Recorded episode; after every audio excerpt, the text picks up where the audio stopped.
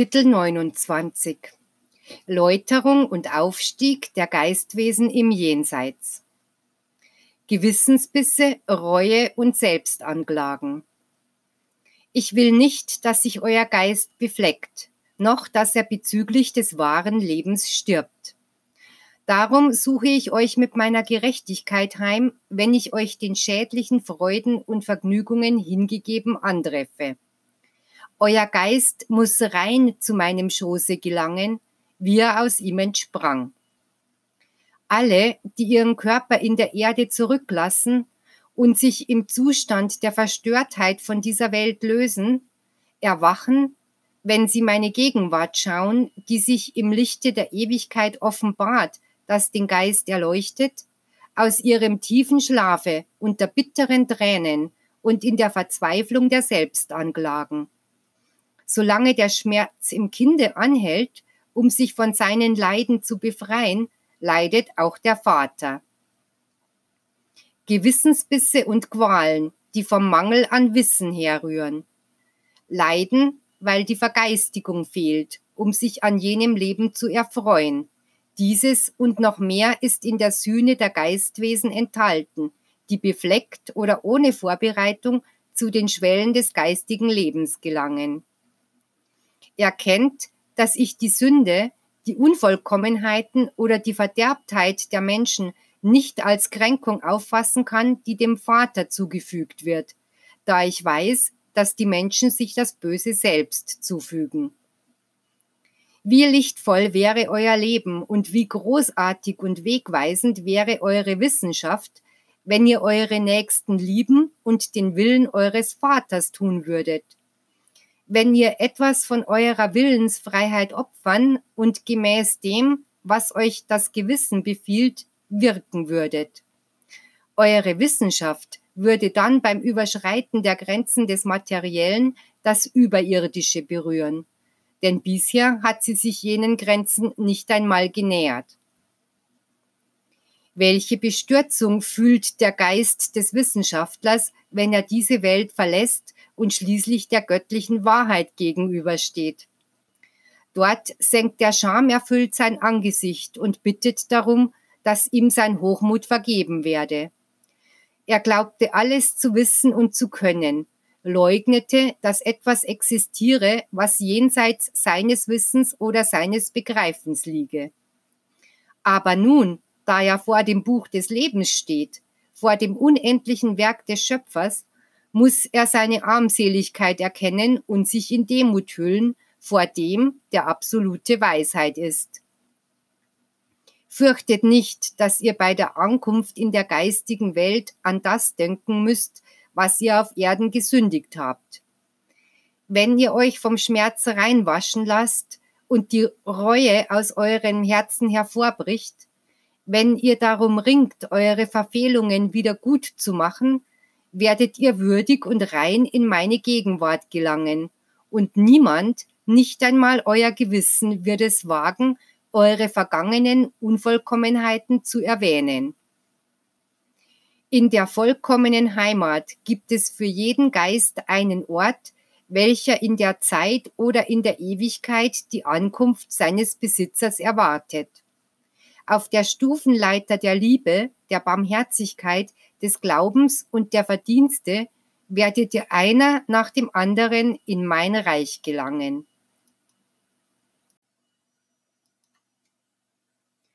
Die ausgleichende Gerechtigkeit.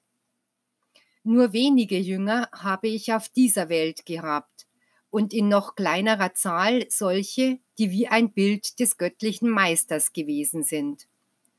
Im geistigen Tal dagegen habe ich viele Jünger, denn dort macht man am meisten Fortschritte im Erfassen meiner Lehren. Dort ist es, wo meine Kindlein, die nach Liebe hungernden und dürstenden, von ihrem Meister empfangen, was die Menschheit ihnen verweigerte. Dort ist es, wo durch ihre Tugend jene erstrahlen, die wegen ihrer Demut auf der Erde unbeachtet blieben, und wo jene traurig und reuevoll weinen, die auf dieser Welt mit falschem Lichte glänzten. Im Jenseits ist es, wo ich euch empfange, wie ihr es auf der Erde nicht erhofftet, als ihr unter Tränen, aber mich segnend, eure Schuld sühntet. Es ist nicht von Bedeutung, dass ihr während eurer Lebensreise einen Augenblick heftigen Aufbegehrens hattet.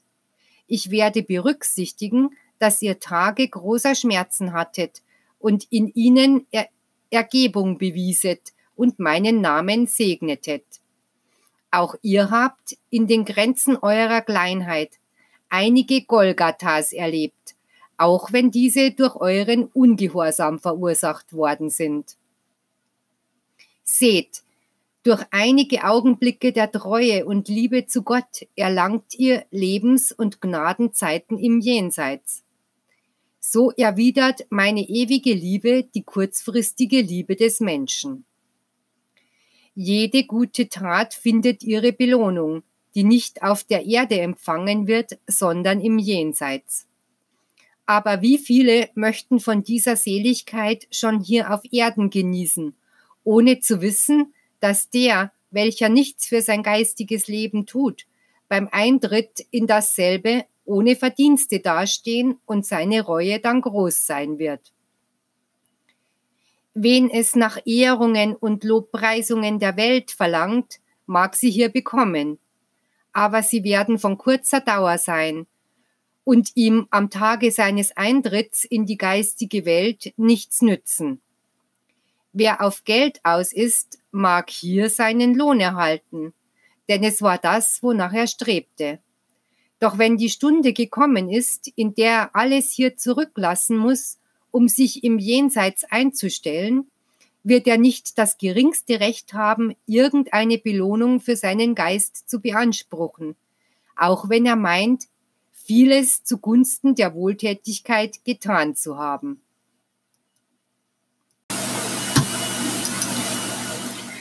Im Gegensatz dazu wird der, der immer Schmeicheleien und Begünstigungen abgelehnt hat, der seine Mitmenschen reinen Herzens und uneigennützig geliebt und jede materielle Belohnung zurückgewiesen hat, der damit beschäftigt war, das Gute zu säen und dem es Freude machte, Liebeswerke zu vollbringen, dieser wird nicht an Belohnungen denken, denn er wird nicht für die eigene Befriedigung leben, sondern für die seiner Nächsten. Wie groß wird sein Friede und seine Seligkeit sein, wenn er dann im Schoße seines Herrn ist? Ich bringe euch in dieser Zeit eine reine und vollkommene Unterweisung, weshalb ich euch sage, dass euch am Ende eures Tagewerkes nur das zugute gehalten wird, was ihr im Leben mit wahrer Liebe getan habt. Denn dies wird beweisen, dass ihr die Wahrheit kanntet. Denkt nicht, weil ihr im Augenblick, da ihr ein gutes Werk vollbringt, den Wert desselben nicht kennt, dass ihr das Gute, das ihr tatet, niemals erfahren werdet. Ich sage euch, dass keines eurer Werke ohne Lohn bleiben wird. Wenn ihr einst im geistigen Reiche seid, werdet ihr erkennen, wie oftmals ein kleines Werk, dem Anschein nach von geringer Bedeutung, der Beginn einer Kette von Wohltaten war. Einer Kette, die andere immer länger machten, die aber den, der sie begann, für immer mit Genugtuung erfüllen wird. Ich inspiriere euch dazu, Verdienste zu erwerben. Aber es soll euch dabei nicht der egoistische Wunsch nach der eigenen Rettung bewegen, sondern ihr sollt eure Werke in Gedanken an eure Mitmenschen tun, im Gedanken an die kommenden Generationen, deren Jubel sehr groß sein wird, wenn sie den Weg durch die Ersten geebnet antreffen. Dann wird euer Glück grenzenlos sein, weil die Freude und der Friede eurer Geschwister auch euren Geist erreicht. Wie anders ist es bei jenen, die nur nach ihrer eigenen Rettung und ihrer Seligkeit trachten. Denn wenn sie zu dem Ort gelangen, den sie sich durch ihre Werke erwirkten, können sie keinen Augenblick Friede oder Freude haben, wenn sie jene betrachten, die sie zurückgelassen haben und die die schwere Last ihrer Leiden ertragen. Wahrlich, ich sage euch, Die wahren Jünger dieser Lehre werden gerecht und rein sein in ihren Werken, wie ihr Geist, der mein eigenes Licht ist. Wenn ihr demütig seid, wird sich euer geistiger Reichtum mehren in dem Leben, das euch erwartet. Dann werdet ihr den Frieden haben, der euch die schönste Empfindung eures Daseins beschert. Und in eurem Geist wird die Sehnsucht geboren, dem Vater zu dienen, indem ihr ein treuer Hüter alles von mir Geschaffenen und ein Trost für den Leidenden und Frieden für den Friedlosen seid.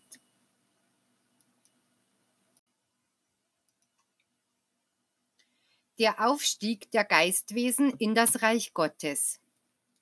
Dies ist die dritte Zeit, in der euer Geist schon auf Erden damit beginnen kann, von sehr hohen Lebensebenen und sehr großen Erkenntnissen zu träumen. Denn wer von dieser Welt scheidet und in seinem Geist bereits die Erkenntnis dessen mitnimmt, was er vorfinden wird, und die Entfaltung seiner Geistesgaben, der wird viele Welten durchqueren, ohne in ihnen zu verweilen, bis er zu jener gelangt, auf der zu wohnen ihm aufgrund seiner Verdienste zukommt. Er wird sich völlig seines geistigen Zustandes bewusst sein, wird seine Aufgabe durchzuführen verstehen, wo immer er sich auch befindet. Er wird die Sprache der Liebe, der Harmonie und der Gerechtigkeit verstehen und wird sich mit der Klarheit der geistigen Sprache, welche der Gedanke ist, mitzuteilen vermögen. Es wird für ihn keine Klippen, Verstörtheit noch Tränen geben, und er wird immer mehr die unermessliche Wonne erfahren, sich den Heimstätten zu nähern, die ihm gehören, weil sie ihm als ewiges Erbe zukommen. Auf der göttlichen Himmelsleiter gibt es eine unendliche Zahl von Wesen, deren geistige Vervollkommnung ihnen erlaubt, gemäß dem Entwicklungsgrade, den sie erreicht haben, verschiedene Stufen einzunehmen.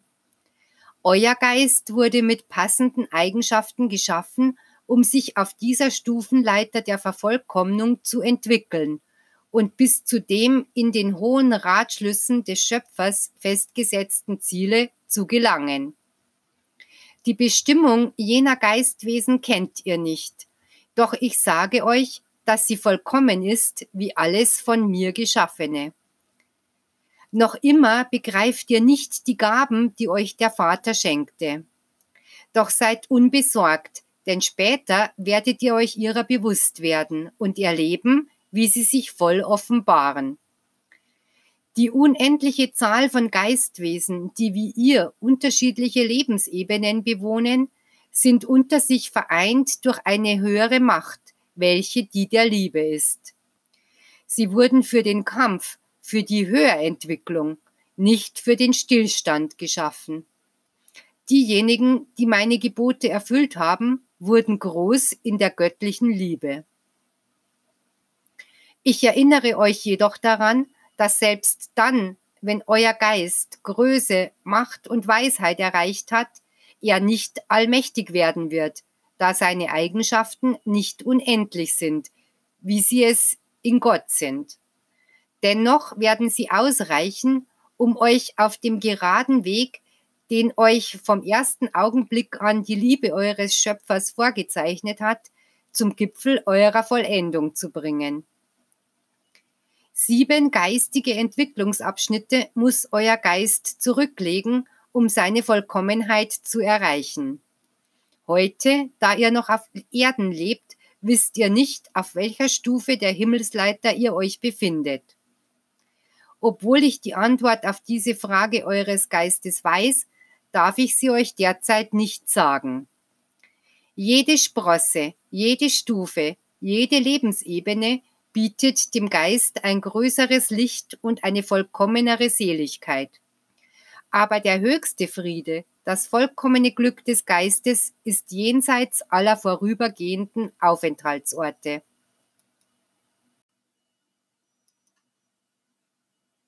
Wie viele Male werdet ihr meinen, das vollkommene Glück im Schoße Gottes im Voraus zu fühlen? Ohne euch bewusst zu sein, dass jenes Glück kaum ein Vorgeschmack der nachfolgenden Welt ist, wohin ihr nach diesem Leben ziehen müsst. Wie viele träumen vom Sterben in der Erwartung, dass dieser Augenblick sie zu mir bringt, damit sie mich dann ewiglich im Himmel anbeten, ohne zu wissen, dass der Weg unendlich weiter ist, als sie geglaubt haben.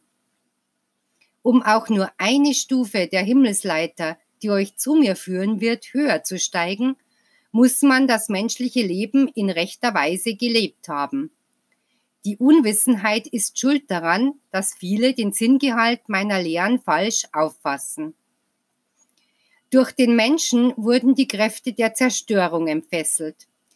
Der Krieg hat seinen Samen in alle Herzen gesät. Wie viel Schmerz hat die Menschheit erfahren? Wie viel Verlassenheit, Elend, Verwaistheit und Trauer hat er auf seiner Bahn zurückgelassen? Meint ihr, dass die Geistwesen jener, die im Kampf gefallen sind, zugrunde gegangen sind? Oder dass jener Teil des Lebens, die Ewigkeit, die im Menschen wohnt, nicht mehr existiert? Nein, Volk, der Geist überlebt den Krieg und den Tod.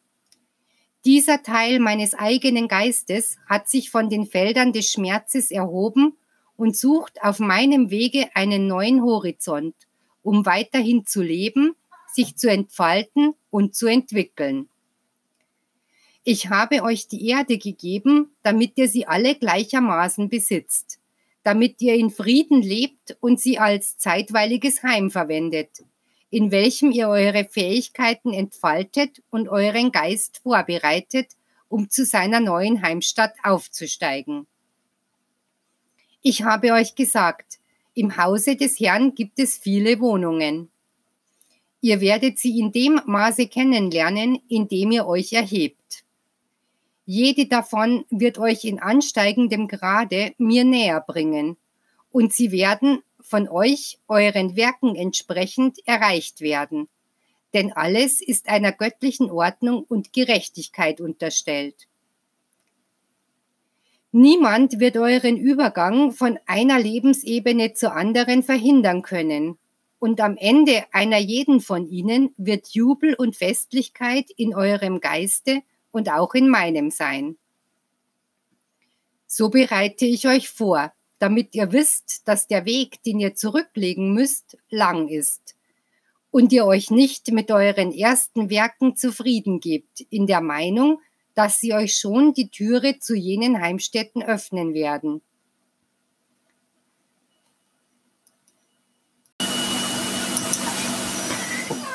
Doch ich sage euch auch dies, dass es schön und genugtuend für einen Geist ist, ans Ende eines Entwicklungsabschnittes zu gelangen und innezuhalten, um auf den zurückgelegten Weg mit seinen großen Kämpfen, seinen Tagen der Bitternis und seinen Stunden des Friedens zurückzublicken, nachdem er die zahllosen Hindernisse überwunden hat. Schließlich der Triumph, die Belohnung und die Gerechtigkeit, die um euch her erstrahlen, und der Geist eures Vaters, gegenwärtig, herrlich, den Sohn segnend und ihn in seinem Schoße ruhen lassend, bis er für seine nächste Lebensstufe vorbereitet ist. So geht er von einer zur anderen, bis er schließlich zur höchsten Erfüllung gelangt, um ewig bei mir zu wohnen.